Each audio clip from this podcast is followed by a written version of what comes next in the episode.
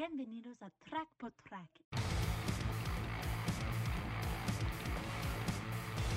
César Asensio y Jimmy Fernández, miembros de la banda de rock chilena Libra, explicaron track por track cómo concibieron su cuarto álbum, Resiliente, que refleja el potencial como compositores e intérpretes de estos excelentes músicos.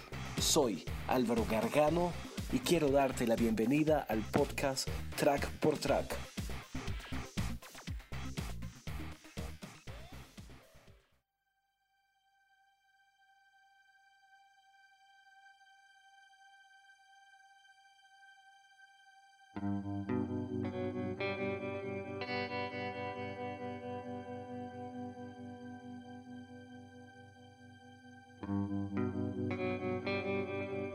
Mi nombre es Jimmy, yo soy cantante de Libra, toco con Libra desde el año 2003, que fue el año que pusimos el proceso en marcha.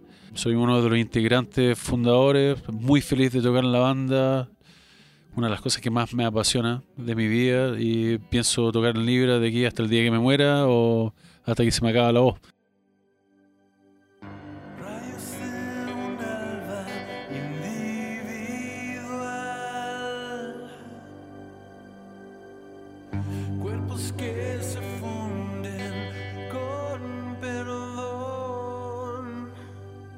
Algo que cuidar es eh, un tema bastante potente que al hacerlo fue en base a nuestro proceso evolutivo como ser humano.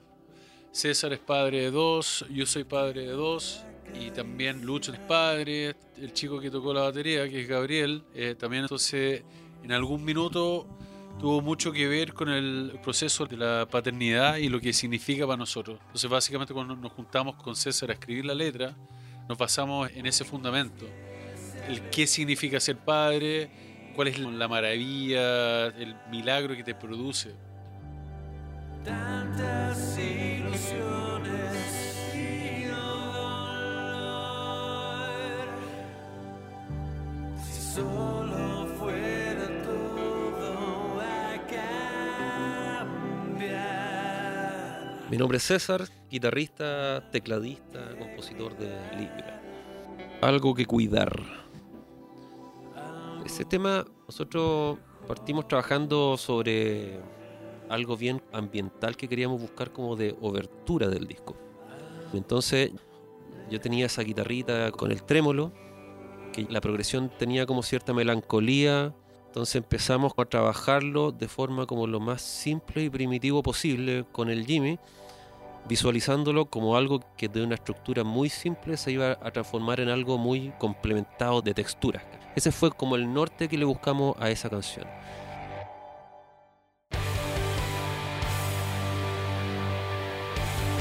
El Jimmy empezó a trabajar la melodía y a la melodía nosotros siempre la pensamos en forma de acordes de voz. Tú lo escuchas bien parte como presentando el Jimmy la melodía muy sencilla y después la vamos enriqueciendo con la armonización para después terminar algo más como apoteósico y con guitarra y con el rock y todo y más o menos como que presentara todo el resto de lo que venía después que es más o menos el cuento completo que tiene el disco en general tiene toda la parte como eléctrica de nosotros y además la parte como acústica clásica que era el elemento que le da como el equilibrio a lo que nosotros estábamos buscando como resultado final.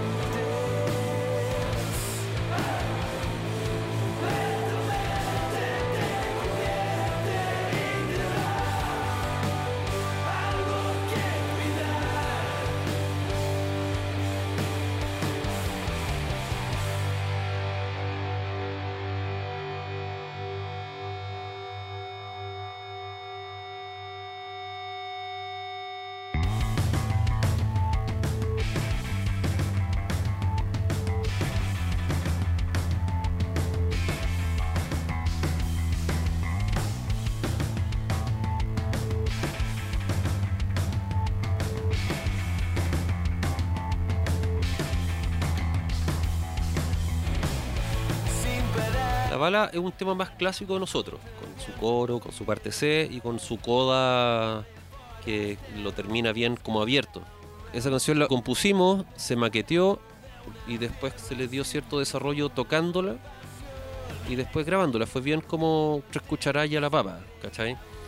Los elementos como más de teclado y electrónico, eso se lo sumamos en una etapa posterior. Y al final tiene un color distinto porque está dentro de un marco de disco que, que propone más como texturas distintas. Entonces podríamos haber hecho ese final que la coda, que es un riff bien al medio tiempo y con el Jimmy bien como liberado al final en las voces. Le quisimos meter esos pads que son voces como de melotron para que le diera ese toque más emotivo.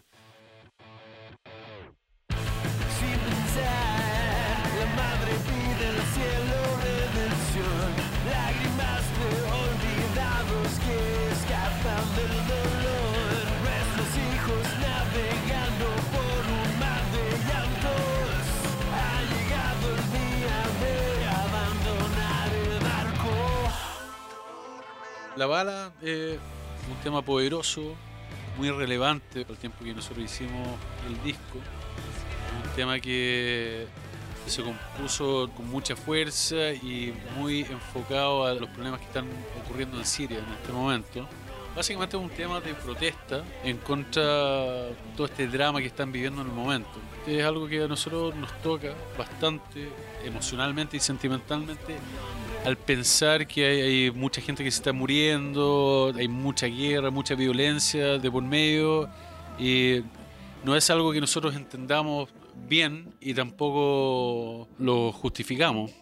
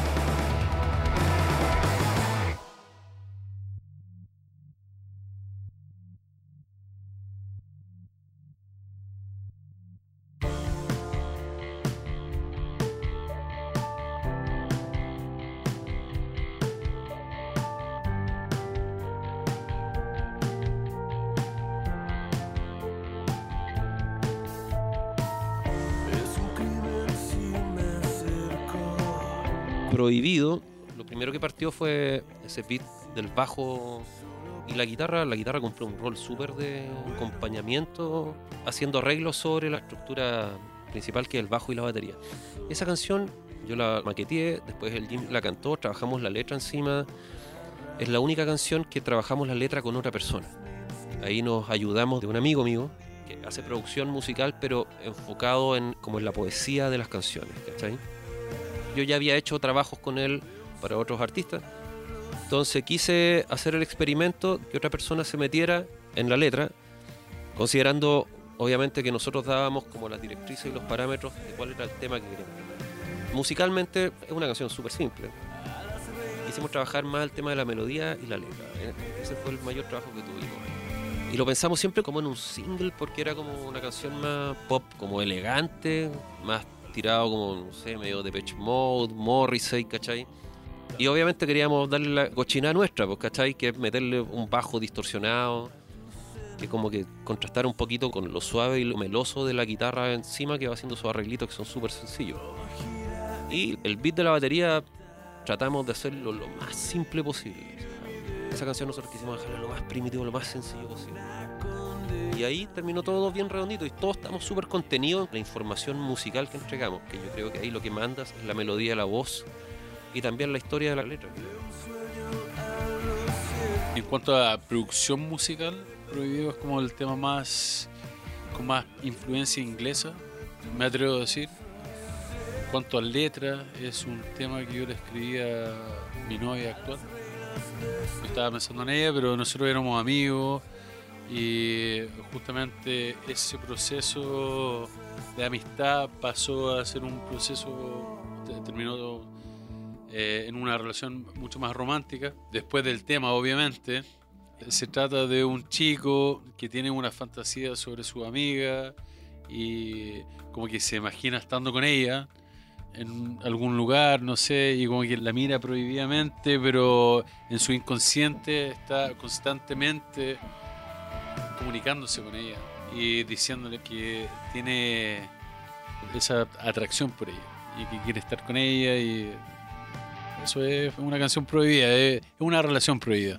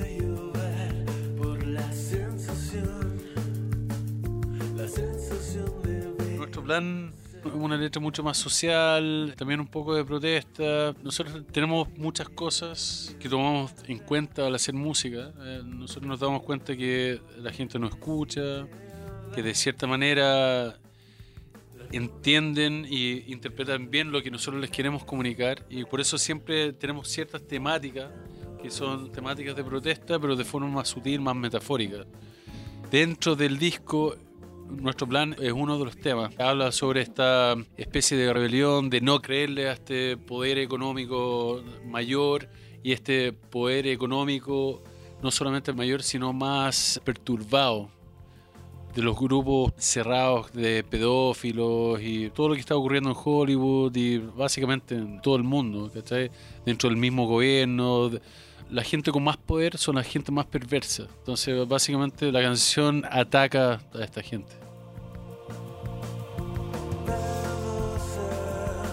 Nuestro plan llegó el Jimmy con esa progresión de acorde y con la melodía, con la progresión del verso. Entonces, ahí nosotros siempre tuvimos un par de intentos o de inclinaciones por hacer algo medio trip hopero. De hecho, en los otros discos también había algo así, pero nunca como que lo quisimos explotar tanto. Entonces, agarramos esa progresión, probamos el bajo, esa fue una idea del Jimmy. Hacer este bajo que fuese bien marcado y, y como medio disonante en ciertas partes con este beat súper simple, medio trip hop. Primero íbamos a hacer que el tema fuese completo así, y harta textura, con poca guitarra, de hecho teclado era lo principal ahí, pero dándole vueltas y escuchándolo, después se nos ocurrió que terminara así de forma apoteósica, apoteósica máxima y sobre todo también que jugara un poquito con la letra, que la letra era bien entre misteriosa y un poquito más como densa. Y quisimos hacer un final denso, como que agarrara todo lo que vino antes, pero que al final lo ensuciara y lo abriera y lo terminara rockeando, pesado. Y ahí salió la idea de meterle el corno, ese, el viento que se escucha al final es un arreglo de cornos. Bueno, la familia de nuestro bajista es una familia de músicos clásicos. Y músicos de orquesta, de la orquesta cámara y la, y la orquesta filarmónica. Entonces nosotros por suerte siempre hemos tenido esa facilidad de llegar a músicos clásicos. Y en este caso el papá del Lucho, que lamentablemente falleció hace un par de años, siempre lo quisimos incluir. Yo por lo menos tenía la idea de incluirlo, ¿cachai? Porque a mí me gusta el corno. El corno siento que le da como un toque así como apoteósico. Ahí trabajamos ese arreglo, ese arreglo lo hizo el Lucho, nuestro bajista. Y en realidad fue un misterio hasta que lo grabamos y cuando grabamos puta, lo encontramos tan bacán que lo que hicimos al final como enriquecer esa parte apoteósica. Ahí salieron las voces de Melotron y al final con las campanas que son campanas ampliadas. ¿no? Y lo quisimos terminar así bien denso.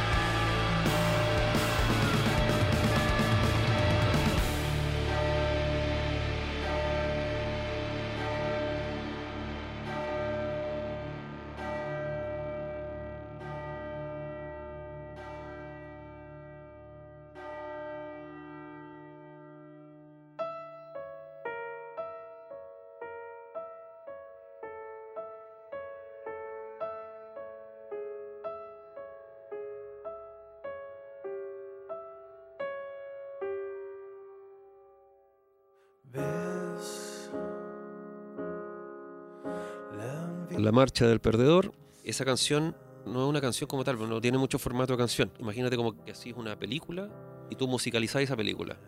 Era una historia con una letra muy melancólica y pensamos en hacerlo como un cortometraje, que lamentablemente hacer un cortometraje es, com- es complicado, llevarlo a imagen. Pero siempre fue una historia que se visualizó así como la musicalización de una escena.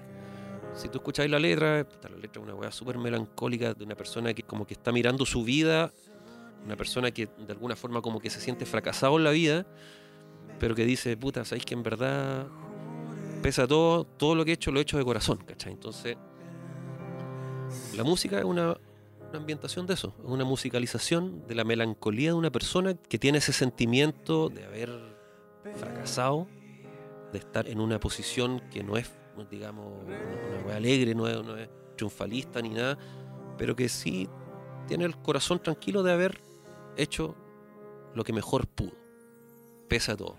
Entonces, por lo menos la forma que yo tengo de ver esa aventura es así, bien relajado, bien contenido. Por lo menos traté que dentro de una misma como estructura armónica se desarrollara distintos momentos, ¿cachai? Entonces, Entonces, por si tú escuchas ahí, en el fondo es una progresión en un piano muy simple. Son dos progresiones que van desarrolladas y tocadas de distintas formas y en distintas intensidades y al final termina con una parte en que se abre más, ¿cachai? Que, donde entran las cuerdas, nuevamente viento. Y termina minimalista máximo con el piano y la voz, que es como el sentimiento y la melancolía que termina la historia. peso que causó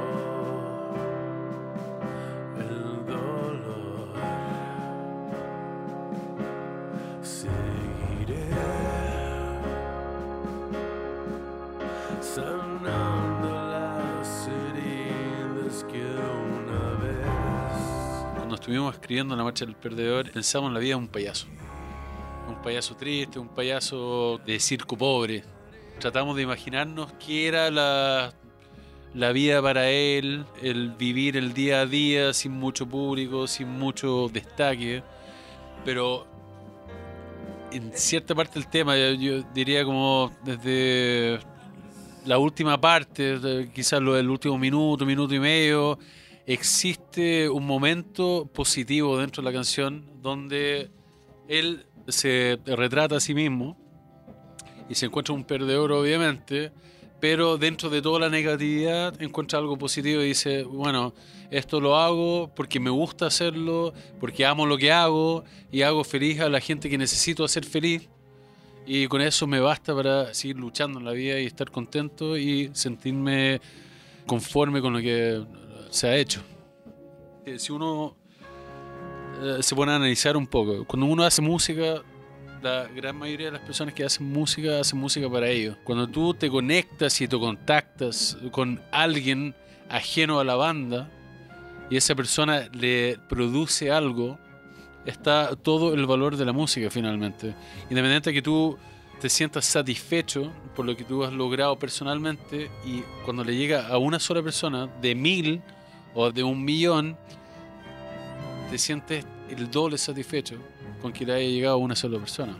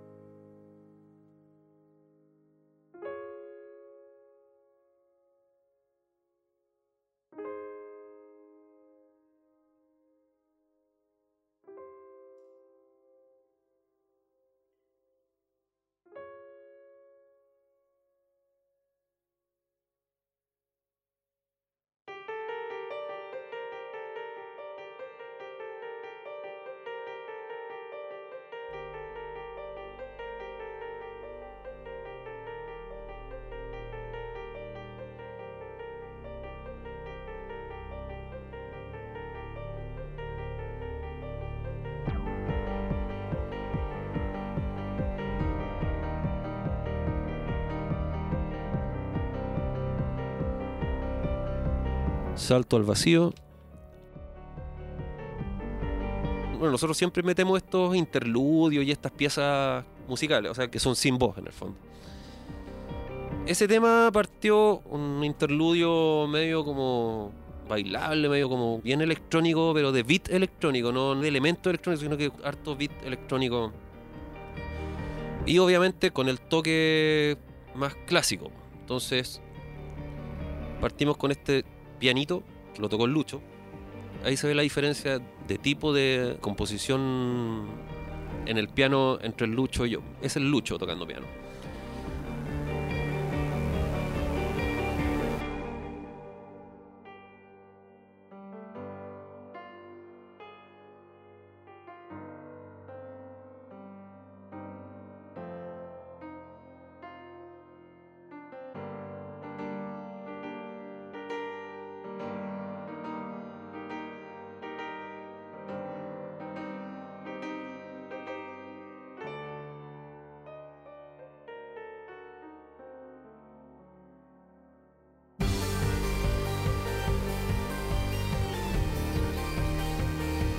Yo empecé arriba a sumarle capas. A sumarle y a sumarle y a sumarle capas. Y lo que suena al final, claro, ese beat al final. yo estoy como siempre tratando de escuchar lo que está sonando y tipo de sonoridades que me llaman la atención. Sobre todo música que por alguna razón igual lo tenéis que escuchar, ¿cachai? Tengo un hijo de 10 años que está como más interesado en la música electrónica ahora. Entonces escucha lo, lo que a él le gusta. Había un recurso que era como la explicación técnica, digamos, es cuando tú trigueas un gate y pasas toda la mezcla por eso. En este caso yo no agarré toda la mezcla, sí, pero agarré un montón de teclados y los triquetos, eso que suena como que se chupa en el fondo, tú le estás dando, en este caso con un clic, le estás dando al gate la apertura en el momento que el clic suena, no todo lo que está sonando de instrumentos. Entonces, eso que suena así que boom, boom, boom, como que se apaga, es un recurso electrónico full copiado de otros lados, obviamente para nosotros no es común. Y termina con los timbales al final, que no es más que el Lucho y yo. A todo esto, la batería esa la toqué yo. Son loops. Y al final es Lucho y yo tocando unos zurdos. Que los grabamos como unas 15 veces con micrófonos ambientales. Ahí para que suene como harta gente tocando un tambor al mismo tiempo.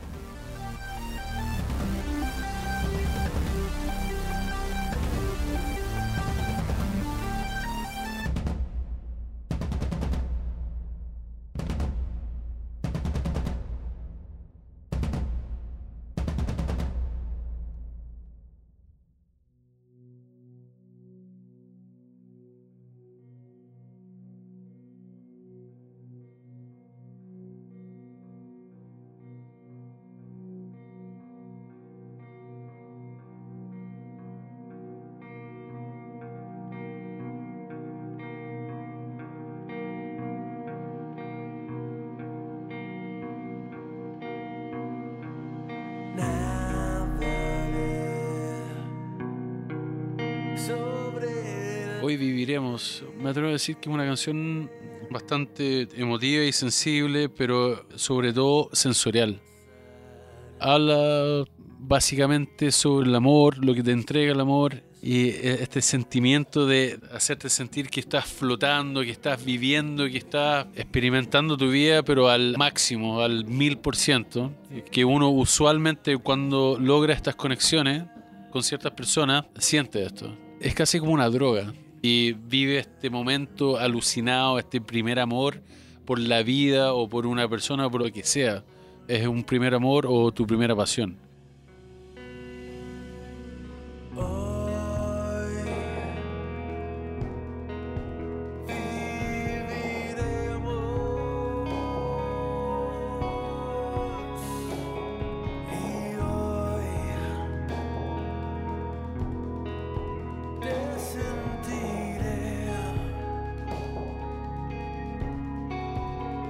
Mira, esa canción, de hecho, esa canción es la favorita del Jimmy del disco. Y es una canción súper Jimmy. La letra, de hecho, es full Jimmy. Nosotros trabajamos las letras, por lo general, el Jimmy llega con una idea, de repente nos juntamos los dos y- o los tres con el Lucho y empezamos a escribir y a escribir y a escribir. En este caso, esta letra fue completamente hecha por el Jimmy. Es una canción súper libre. Parte con una progresión de guitarra que tiene una A y una B muy simple y al final explota y termina con el mismo cuento pero en distinta intensidad.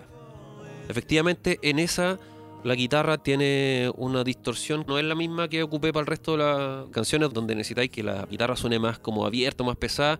En esta necesitaba más que sonara el acorde, como voy arpegiando, una guitarra muy simple para la guitarra, pero muy simple entre comillas porque de repente esa simpleza, tocar algo sencillo y mantenerlo sobre todo en el tiempo, mucho más complicado que tocar cosas complejas, ¿cachai? Mover harto dedo, esto tiene que estar el acorde completo y tiene que sonar el acorde completo, ¿cachai? Entonces, obviamente, para eso requería un sonido en particular y eso es un AC30, un box distorsionado con un RAT, que es una distorsión clásica y que conserva harto el contenido armónico. No todas las distorsiones te aguantan cuando tú haces un acorde y que se te escuchen todas las notas claritas, ¿cachai? Y esa con un delay. Bueno, yo tengo puras guitarras que son guitarras como clásicas, no soy de la cápsula activa, que como que te da más ganancia.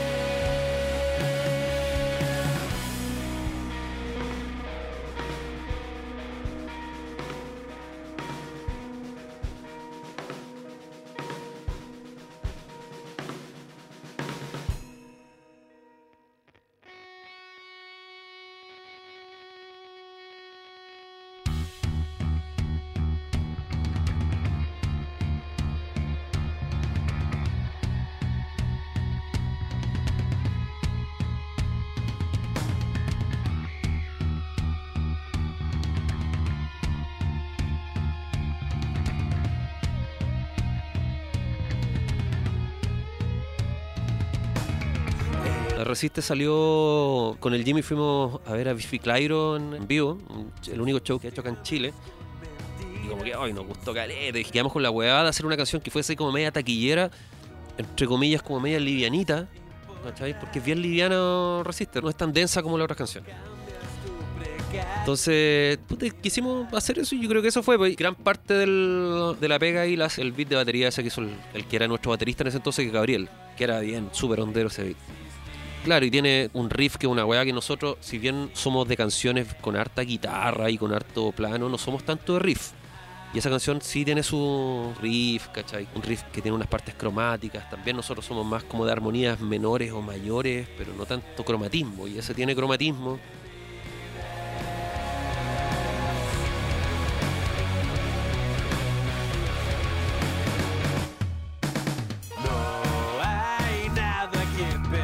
Si bien el tema tiene un dejo a Biffy Clyro, también tiene el lado libre, obviamente, que nosotros siempre le vamos a meter, ¿cachai?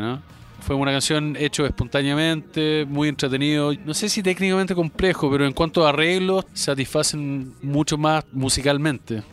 Tienen unos arreglos, unos cambios, tiene esa, esa cosa final que la canción pasa de un minuto a otro y viaja a través de distintas emociones.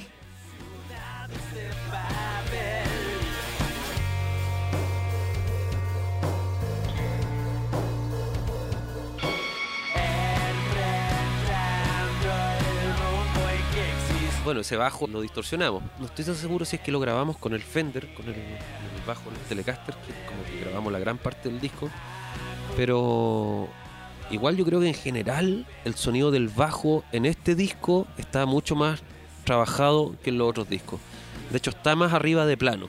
Porque también el bajo en, nosotros nunca ha sido como el complemento de la guitarra. Por lo general el bajo aporta un, un elemento armónico y melódico y, y ¿cómo se llama? Rítmico que no tiene que ver con darle la frecuencia baja a la guitarra.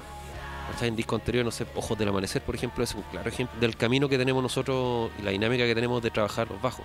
Siendo que este disco, particularmente el Lucho, que es nuestro bajista histórico, Lucho volvió en la grabación de este disco. Porque entre Ángeles y Demonios no grabó el Lucho. Los bajos, de hecho, los toqué yo ahí todos. En este disco lo, el bajo yo creo que volvió a la- al rol que siempre ha tenido en, en Libra. Y eso tiene que ver que lo grabó Lucho también.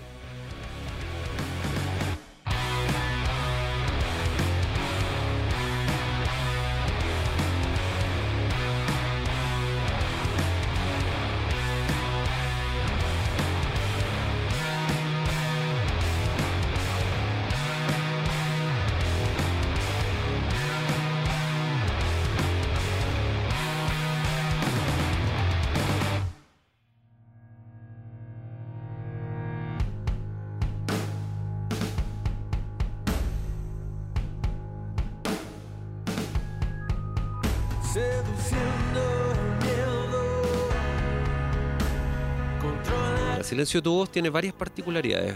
Uno siempre parte como de un loop, qué sé yo. Este era un loop así bien electrónico y la idea era hacer algo como bien denso. Yo propuse el tema por una vivencia personal. Conocí un caso de violencia psicológica, pero este tipo de violencia que genera como cierta dependencia, pero a la vez como que hay una rebeldía frente a eso. Entonces, visualizamos esa canción como algo bien tema denso y con instrumentación y con una armonía bien densa. Salió esta idea de hacer como esta dicotomía de voces, digamos la voz del Jimmy en este caso que la voz del hombre fuese como el mano y buscar la voz de una mujer, pero una mujer como darle un carácter así como de, de grito desgarrado, ¿cachai? Pero bien como consciente y como sanador, ¿cachai? Entonces está como bien actuado el tema. Esa fue la, la idea de hacer este diálogo que se produce entre voz del Jimmy y de, de la Paloma, que fue la cantante que nosotros invitamos. Trabajamos la letra con ella misma ahí. Entonces le íbamos diciendo, mira aquí la idea es que tú ponte en el lugar de una mina que, que ha sido súper maltratada psicológicamente y que el weón piensa que te tiene ahí en la mano, ¿cachai? Y tú piensas que le estáis cantando y como que te estáis liberando en este. Entonces, cada uno asumió su rol. Y eso fue lo que tratamos de impregnar ahí. Agita. Solo con pensar que no estás acá. Y si perdí la paciencia. Perdóname por fracasar. Sé que tu vida se aleja. Ya no es necesario volver a intentar. Tuvimos que producir más que nada la actuación de las voces implicó mucho en la forma de cantar. No sé, es un rol que yo no estoy acostumbrado como a vivir, pero en algún momento uno se pone en contacto más con sus seres más, un poco más oscuros para poder desarrollar justamente ese personaje y poder interpretarlo.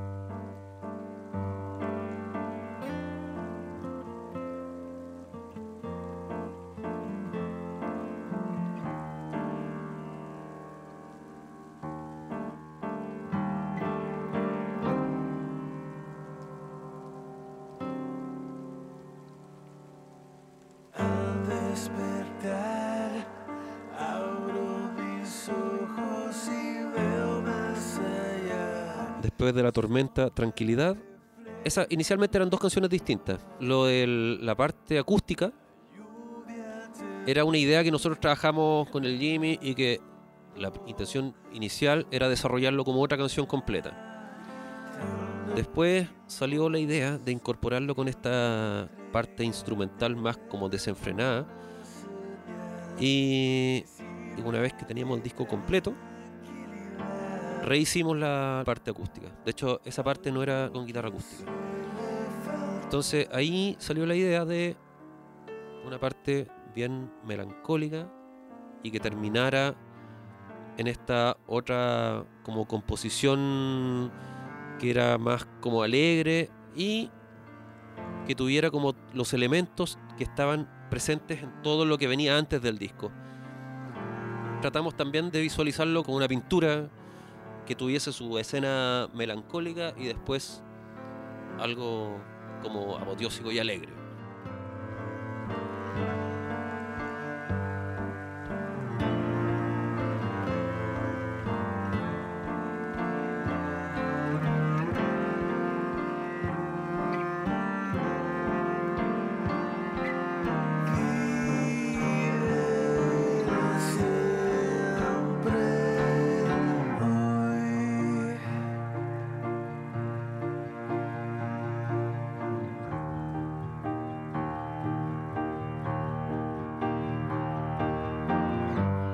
Ese tema es una bola. Fue algo que se hizo bastante improvisado de mi parte, de la parte vocal. Yo creo que en un comienzo se pensó más como un tema instrumental y poco a poco, dentro de la producción, a César también se le ocurrió incorporar algunas voces, algunas frases, pero bastante sublime y eh, terminando en algo que realmente sale fuera de nuestro estilo. Yo creo que la parte final de esa canción se traduce como una especie de, de vivencia antigua de, de Valparaíso, de una cantina antigua de Valparaíso y marineros borrachos. Para mí es una locura, la verdad, las cosas. No es un tema que tocamos mucho, pero está ahí.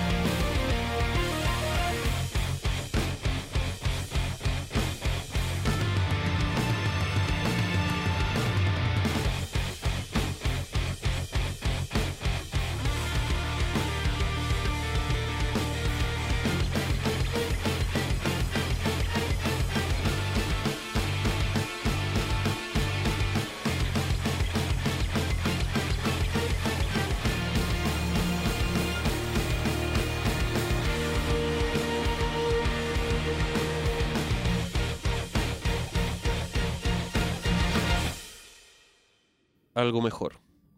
La coda es básicamente la misma progresión del algo que cuidar, pero en otra tonalidad y con otro ambiente. Si te pasáis de un track a otro, es básicamente lo mismo. pero es- esa fue la intención de esa canción. ¿Cachai? De hecho, el orden de las canciones está como pensado en dos partes. Como un disco, si tú tenías el vinilo, es como medio espejo un lado al otro. Entonces, tú algo que cuidar es como una obertura que tiene esa primera parte que es así como bien ambiental y suave y termina bien pesado y abierto versus Hoy Viviremos, que es básicamente lo mismo. Después de Hoy Viviremos viene Resiste, que es un tema más rápido y más como taquillero y es como el equivalente a la bala. Después de la bala viene Nuestro Plan, que es un tema que es concentrado como en teclado y como bien medio denso y ese es el equivalente a El silencio de tu voz. Así está armado. El título estuvo inspirado en un concepto que nos interpretara en cuanto al, al momento, más que lo musical. La resiliencia en el fondo es, es como constantemente estar renaciendo y seguir, digamos, perseverando, sobre todo perseverando. Nosotros llegamos a un punto en que estamos como asumidos de que la música es parte de nuestra vida. Nosotros no dependemos de que a un disco le vaya bien o de que algo funcione para seguir tocando, porque nosotros sabemos que nuestra principal necesidad y nuestra primera necesidad es satisfacer nuestro espíritu con la música, nuestro lenguaje, nuestra forma de comunicarnos con la gente que nos escucha. Entonces, frente a eso, nosotros nunca nos, ponemos en un escenario de chucha que, a ver, si es que esto pasa esto, quizás no sea necesario seguir con la banda, bla, bla, bla, ¿cachai? Sino que tiene que ver con que es parte de nosotros y va a ser, aunque podemos, no sé, un caso hipotético, podemos dejar de tocar un año, dos años, lo que sea, después nos vamos a juntar y lo más probable es que vamos a seguir haciendo música. Y siempre vamos a responder a esa inquietud. Yo creo que Libra, cuando nació, era algo inexistente dentro del rock chileno. Como que se abrió una nueva rama del rock que muchos quisieron hacer y llegamos a poder consolidarnos como banda, fusionando distintos estilos, logrando un rock moderno, actual. Siento que llegó a un nivel bastante superior a lo que es el rock dentro de ese género. Hay distintos tipos de rock, pero dentro de ese género nosotros marcamos una pauta, marcamos un estilo. eh, es bastante difícil de escribir, ¿eh? es un rock moderno, básicamente. También hay otro aporte que hace el público, que nosotros lo hemos vivido, hemos recibido correos de personas que nos han escrito, nos han dicho, "Oye, ustedes me cambiaron mi vida, gracias a ustedes yo empecé con esta chica, nos enamoramos y hasta el día de hoy seguimos juntos, nos casamos. Fueron momentos que le marcaron la vida a otros. Y eso, como bien te conté en la historia del payaso, en términos de satisfacción influye bastante porque tocaste a alguien y esa persona se dio el tiempo para escribirte un correo y contarte un poco de su vida y cómo tú conectaste con esa persona. Este episodio fue patrocinado por DB Mix Studios. DB Mix ofrece servicios de mezcla y mastering. Para más información, visita dbmixstudios.com. Para enterarte del lanzamiento de los próximos episodios, visita trackportrack.com. Y recuerda que puedes suscribirte a través de las distintas plataformas de tu preferencia. Les habló Álvaro Gargano y nos escuchamos en un próximo Track por Track.